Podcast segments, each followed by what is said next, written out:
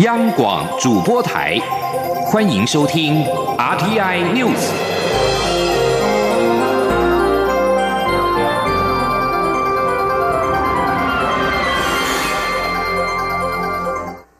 各位好，我是主播王玉伟，欢迎收听这节央广主播台提供给您的 RTI News。新闻首先带您关注台风动态。中央气象局在昨天深夜发布轻度台风丹纳斯的海上警报之后，今天上午十一点三十分再度发布陆上台风警报，警戒范围包括了台东及屏东。预估暴风圈将在明天上午接触到东部以及东南部的陆地，并且在明天下午到晚间通过台湾东北部或北部的近海或陆地。轻度台风丹纳斯的中心位置在十七号中午已经来到鹅銮鼻东南方四百七十公里的海面上，近中心最大风速是每秒十八公尺，七级风暴风半径为一百五十公里。气象局也持续针对丹纳斯台风发布海上警报，警报的范围包括了巴士海峡及台湾东半部海域，提醒在这些海域作业的船只要严加戒备。此外，受到十七号开始一连三天都是大潮的影响，沿海低洼地区，尤其是西南部以及东半部，都要严防海水倒灌，特别是暴潮来袭时，即使没有下雨，也会有长浪出现，呼吁民众千万不要被一时的好天气给骗了。所幸丹纳斯在结构受到吕宋岛破坏之后，目前结构较为松散。气象局也预估，届时丹纳斯通过台湾时，会以较弱的轻台姿态通过，影响台湾地区，路径也可能持续往东修正，中心甚至可能不会登陆。但是东半部陆地受到威胁的程度依然未减。另外，和丹纳斯分离，越过菲律宾。到南海的中高层云系有机会发展整合成另外一个热带性低气压，并且有机会在十八号北上影响台湾，但是影响的情况仍有待观察。防台工作一定要做好。中央灾害应变中心在今天上午八点正式成立。行政院长苏贞昌上午视察灾害防救工作准备时，才是面对台风来袭要料敌从宽。他要求所有同仁以最严谨的态度面对台风，多一分准备就少一分灾害。苏贞昌表示，绝对不容许任何人不配合防灾工作。今天记者王维婷的采访报道。轻度台风丹纳斯来袭，中央灾害应变中心十七号表示，十八号起到十九号是丹纳斯台风影响台湾最剧烈的时刻，东南部和南部地区受影响最大，苏花公路等东部山区不排除发生灾害，而屏东、台东、花莲和宜兰则要严防淹水。行政院长苏贞昌十七号上午视察中央灾害应变中心时表示，目前丹纳斯正朝台湾方向而来，虽然聚集的水汽不大，但是基于过去的经验，灾害防救必须料敌从宽。他肯定灾防工作井然有序，确实到位。苏贞昌要求各部会、中央到地方各单位，要以最严谨的态度面对防台工作，多一分准备，少一分灾害。苏贞昌说：“一方面。”要让全体国人知道，绝对要用严谨的态度来面对台风将来。无论怎么样，多一分准备，少一份灾害。从中央到地方，也一定要用最严谨的态度，大家能群策群力，把所有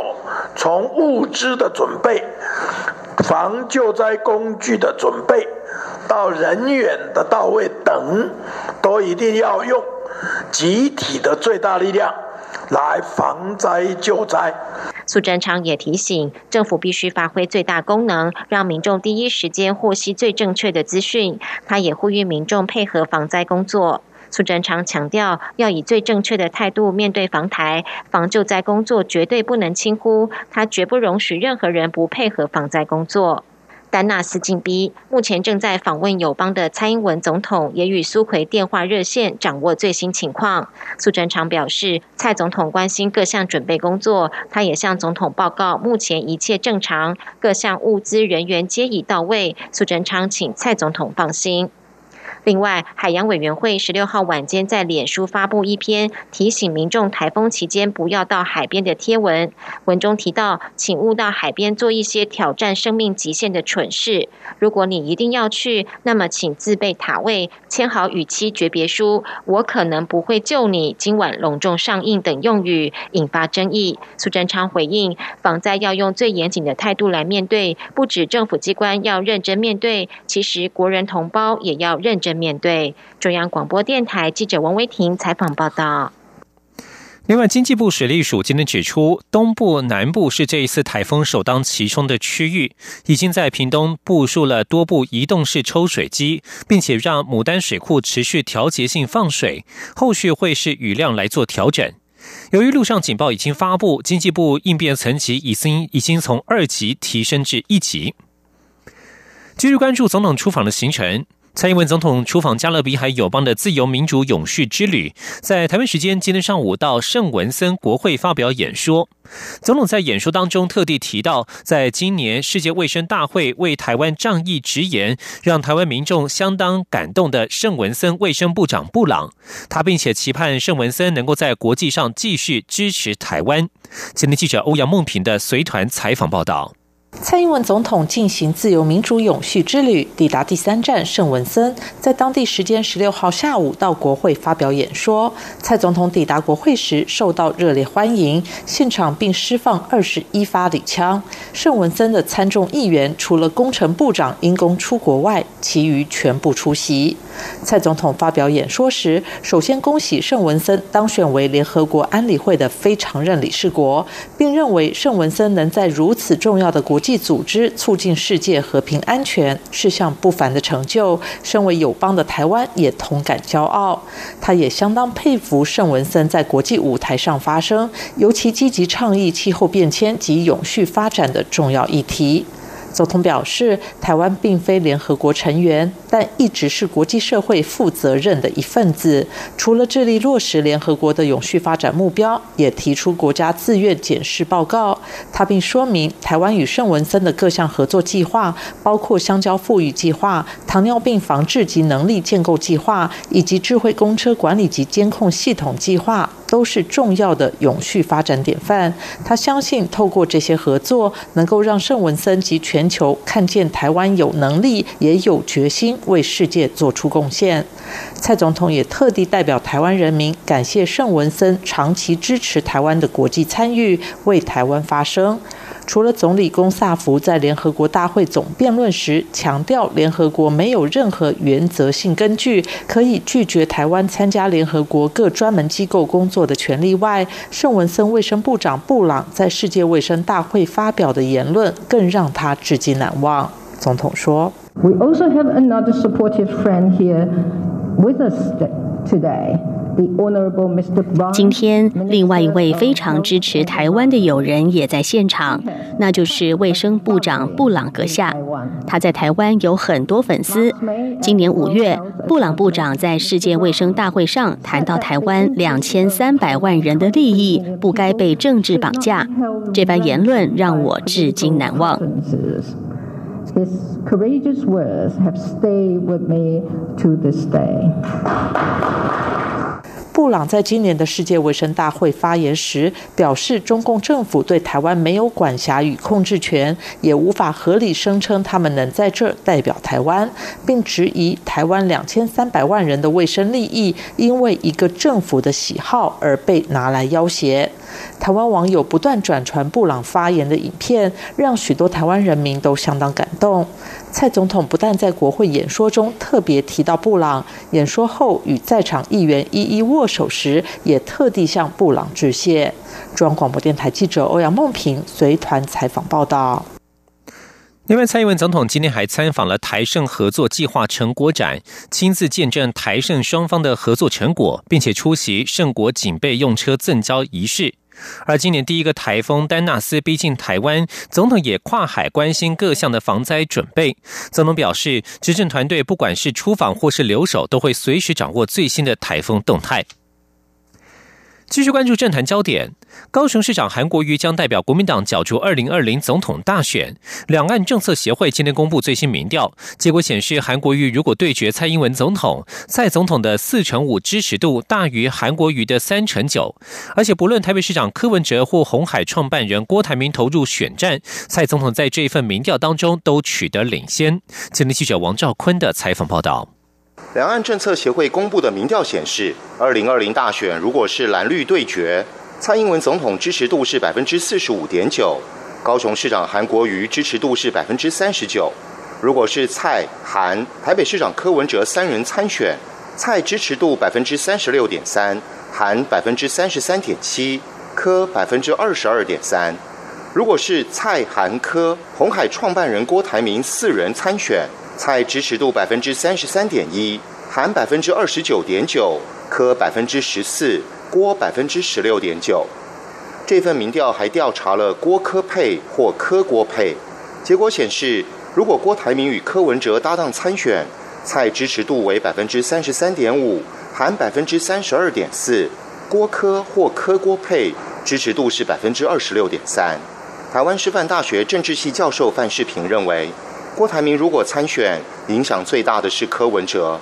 但郭科配或柯郭配未必有利。两人搭档的可能性也不大。范世平说：“我们从这个民调看起来，的确就是说，呃，郭台铭他还是有相当的影响力啊，还有影响力不容小觑啊。那但是郭怎么可能跟柯来配？我觉得这个从政治上来看的可能性不大啊，不大。两个人相加的结果啊，就两个人加起来没有不如预期，票房不如预期。另外，在两岸外交政策方面，民调结果显示。”四成五受访者满意蔡英文总统在两岸政策的表现，不满意将近五成。满意外交政策的受访者是四成六，不满意四成七。对于蔡总统的整体施政满意度，百分之四十一点五受访者满意，不满意百分之五十四点五。政府日前修订国安无法，获得近六成二受访者支持。至于禁止中共代理人的修法作为。百分之四十四点五受访者赞成，百分之四十一点五不赞成，六成多受访者支持美国对台军售，不支持三成二，有五成受访者肯定蔡总统出访拼外交的成绩，三成八受访者则认为拼外交的成绩不好。中央广播电台记者王兆坤台北采访报道。继续关注香港情势。香港反逃犯条例修订运动的示威游行活动，从六月开始，在民间反政府的民怨推动之下，不断遍地开花，渗透到多个区域，而执行维持秩序的警察也逐步走向失控。香港建制派对此建议，要求警方停止发出集会游行不反对通知书，以平息各地他们认为的暴乱骚动局面。据消息人士透露，香港政府内部确实正在寻有关方向研究。其中一个方案是引用《公安条例》第十七条，由行政长官会同行政会议颁布戒严令，宣布指定区域、指定时间禁止市民进行公众集会。香港民主党立法会前议员单仲恺指出，假使港府真的以宣布戒严的手法对付示威者，将会对香港金融市场及国际金融中心的地位造成灾难性的打击。另外，在多场的反送中集会之后，香港民意研究所十六号公布成立以来的首份民调，调查显示，香港律政司长郑若华与保安局长李家超的支持率大跌，同时香港人对台独的支持率也攀升，二十六年来首度与反对比率打平。继续将焦点转到美国。美国十六号宣布对缅甸武装部队总司令敏昂莱和其他军事领袖实施制裁，他们因为法外处决洛辛亚穆斯林，将被禁止入境美国。美方的制裁对象也涵盖了敏昂莱的副手、副总司令梭温和其他两名高层指挥官以及他们的家属。美国国务卿蓬佩奥发表声明说，对于缅甸政府并未采取行动追究那一些违反及侵犯人权者的责任，美方感到关切，而且不断的有报告传出，缅甸军方在全国各地犯下侵犯和践踏人权的行径。这是美国对缅甸少数民族洛辛亚人遭到大屠杀所做出的最强烈回应。美国这项宣布正值蓬佩奥在国务院举行宗教自由问题国际部长级会议的第一天，而洛辛亚代表也出席了这场会议。以上新闻由王玉伟编辑播报，稍后请继续收听央广午间新闻。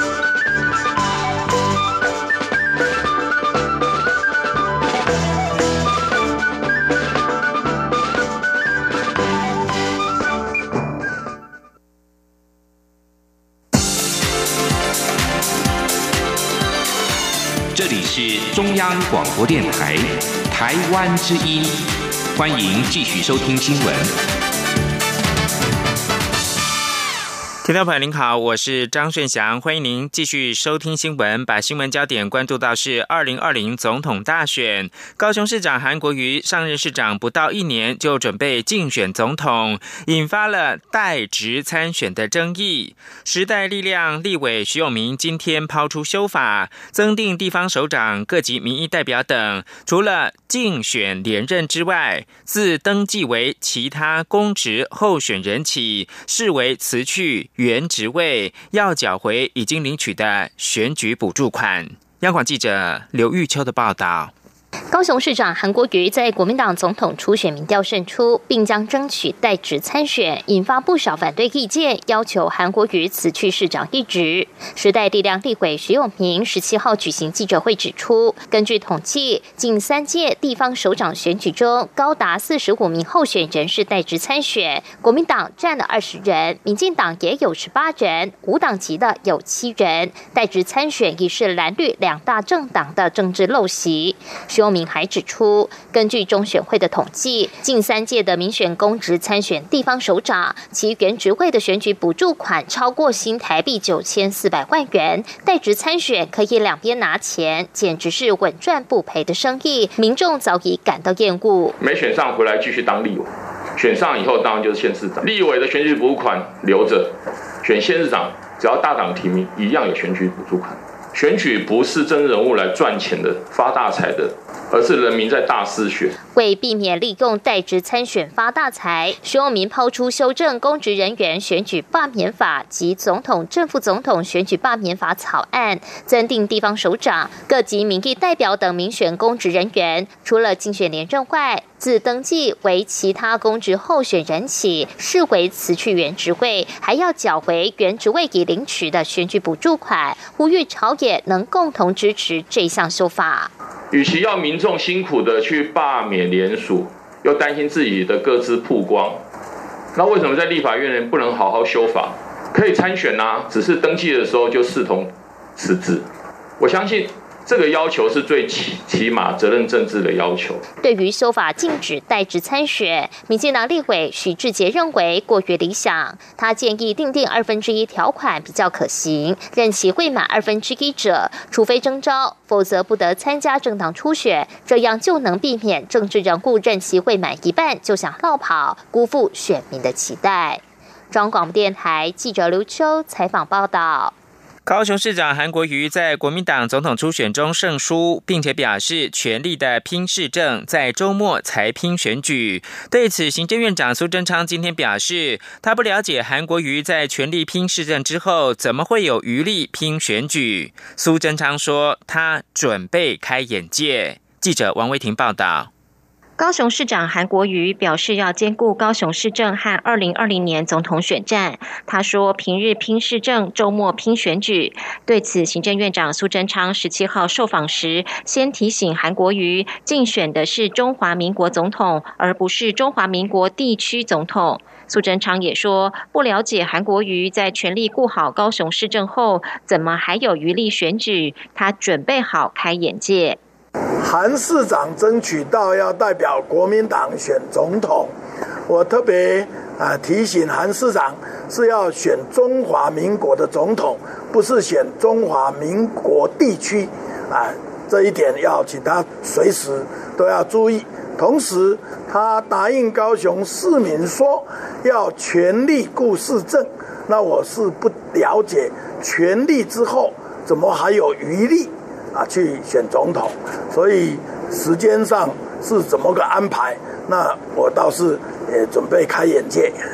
台北市长柯文哲表示，台湾现在很像明朝末年，流寇四起，朝廷无力进剿。不了解台湾怎么会走到这个地步。苏贞昌表示，民主政治必须经过人民检验，每个人都要在工作岗位上努力做事。市长要坚守市政岗位，才对得起市民。苏贞昌说，韩国瑜说市长会做好做满，柯文哲之前也曾说连任后会支持蔡英文总统竞选连任，现在有些变。话，他也会观察韩科怎么说怎么做。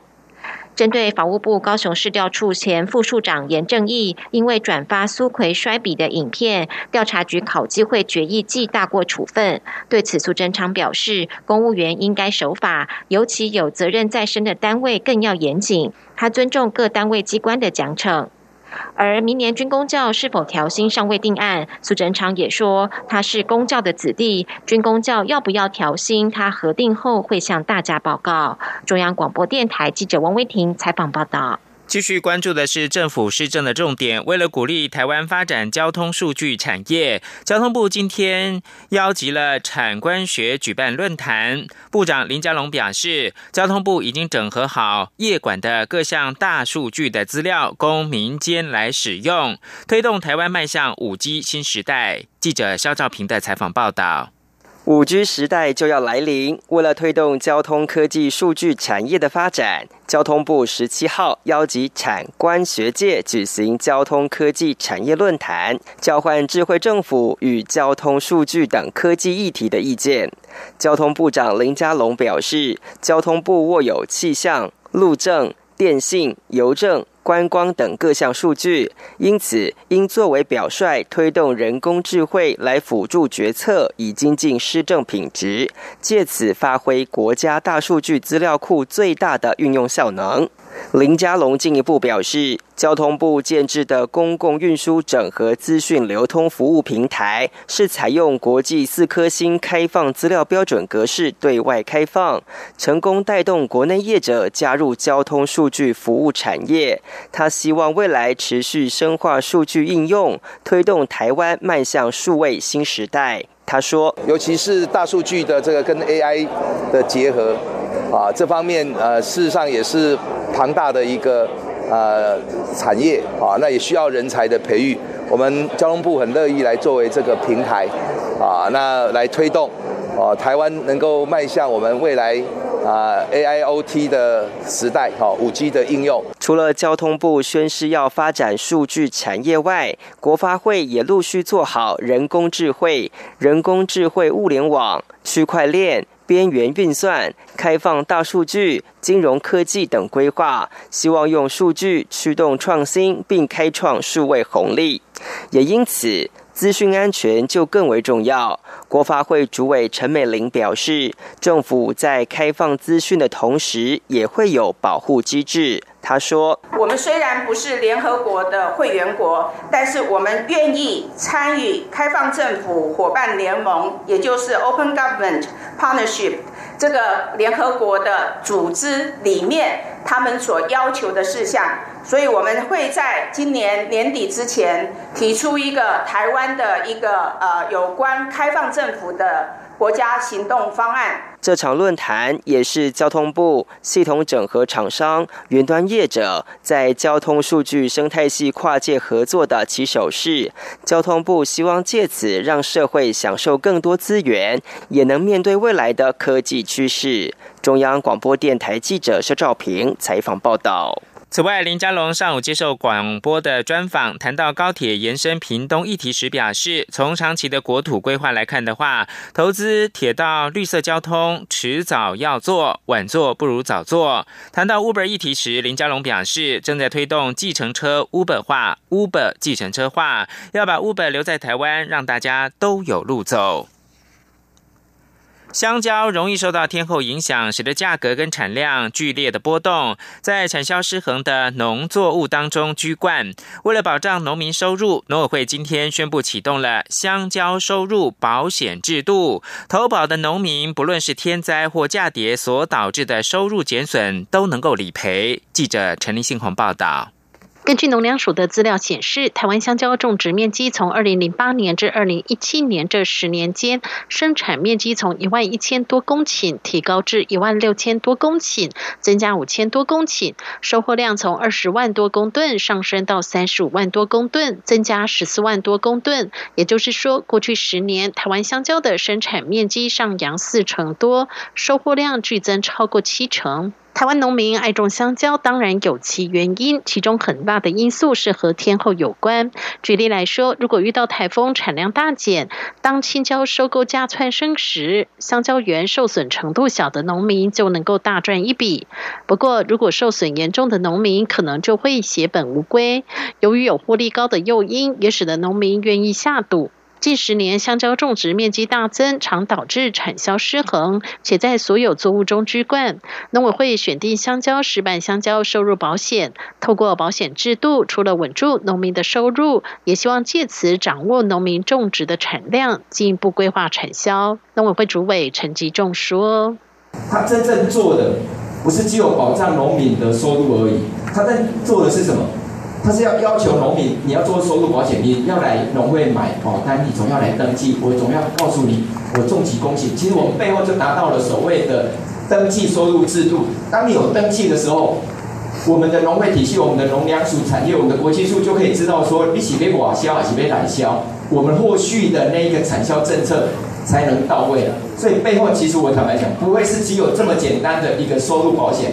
背后还有所谓的产业政策在里面。农委会对于香蕉收入保险将补助一半保费，保单的理赔采区域计算方式，农民投保时可以自由选择收入保障额度。举例来说，农民选择投保新台币七十万元的收入保障额度，但投保的年度乡镇平均每公顷收入只有五十五万元，就可以获得十五万元的理赔金。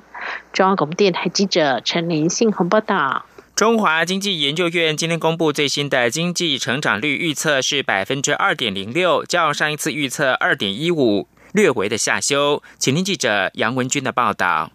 中经院十七号公布最新经济成长率预测，上半年约在百分之一点七左右，第三四季的成长率预测会倒吃甘蔗，为百分之二点一二及百分之二点六四，并计全年经济成长率为百分之二点零六，较上次预测的百分之二点一五略为下修，较去年的百分之二点六三约下降零点五七个百分点。中经院院长陈思宽受访时指出，今年全球经济济放缓，加上比较积极因素交杂及诸多不确定性因素，如美中贸易战、英国脱欧等，但在台商回流及政府政策带动下，预估今年经济成长率仍将维持百分之二以上的水准。他说。但是呢，也有哈我们的这个哈政府的一些这个政策，台商资金的回流哈，然后带来的一些这个效果，好，所以其实不确定性还蛮高的。那这个就是我们根据目前的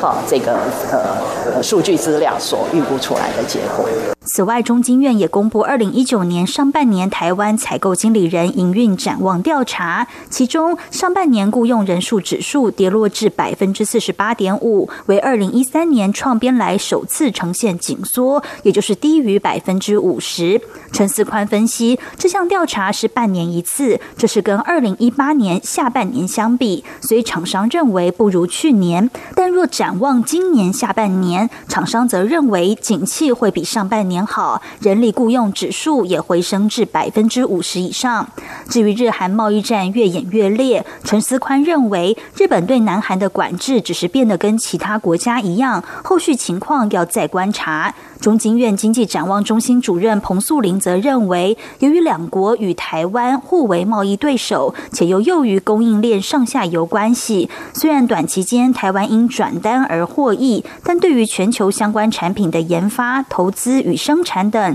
仍有负面影响。不过，他也说，若台湾产业升级转型顺利，此事件对台湾而言未尝不是利多。中央广播电台记者杨文君台北采访报道。